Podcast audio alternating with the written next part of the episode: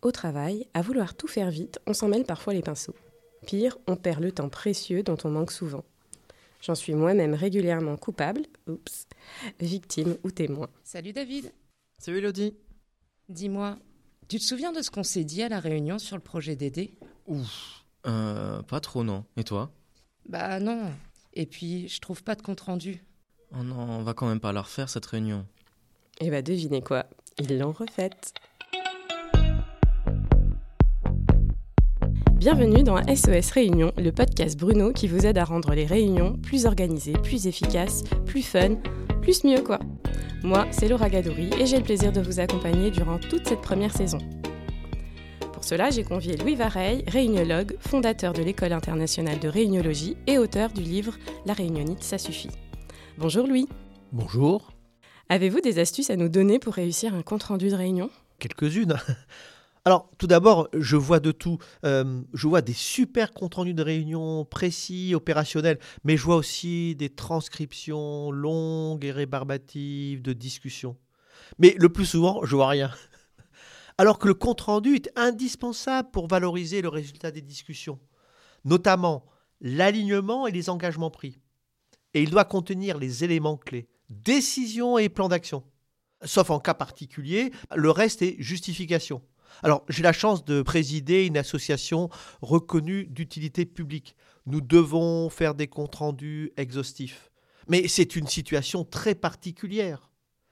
J'assiste souvent à des comités exécutifs ou des comités de direction où le compte rendu a une vie parallèle aux discussions.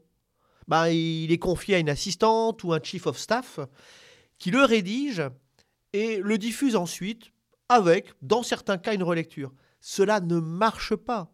Le compte-rendu est un point clé de la réunion. Il doit être dans la salle. Et quelle personne est la mieux placée pour rédiger le compte-rendu? Idéalement, une personne autre que l'animateur de la réunion. Alors pour plein de raisons. La première, pour permettre à cet animateur de se libérer de la charge mentale de la prise de notes. Le deuxième, c'est que cette personne qui va prendre des notes va s'autoriser à intervenir en disant Attends, attends, attends, là, qu'est-ce que je note? Est-ce que le plan d'action est clair? Est-ce qu'on sait clairement qui va faire cette tâche? Donc, je dois la noter. Et puis, ça permet à la fin de la réunion de confier à cette personne la responsabilité de relire rapidement le compte-rendu pour mettre en valeur les grandes décisions et les grands engagements. Finalement, pour qui fait-on le compte-rendu? À qui doit-on l'envoyer? Ah, ça, c'est une bonne question. En fait, est-ce qu'il est destiné aux personnes qui n'étaient pas là ou aux personnes qui étaient là? Moi, mon point de vue, c'est que le compte-rendu, il est là pour les personnes qui étaient là. Il est là pour renforcer l'engagement, pour être clair sur ce que j'appelle le quoi, le qui et le quand. Faire des comptes rendus qui sont soi-disant destinés aux gens absents, moi j'y crois moyennement. Je connais peu de personnes qui acceptent de se mettre au travail sur une tâche sur la base juste d'un compte rendu. Euh, euh, dis donc, Paul, euh, hier, j'ai vu qu'il y avait un compte rendu de la réunion à laquelle j'étais pas. Vous avez un truc à faire là. Tu peux me réexpliquer ce que vous attendez de moi? Et quel est le délai idéal pour la diffusion? Le plus vite possible. Le compte rendu de réunion, il est là pour dire aux, participants Allez les gars, au boulot il n'est pas pour dire une semaine, voire quelques heures avant la réunion suivante, regardez comme on a bien travaillé.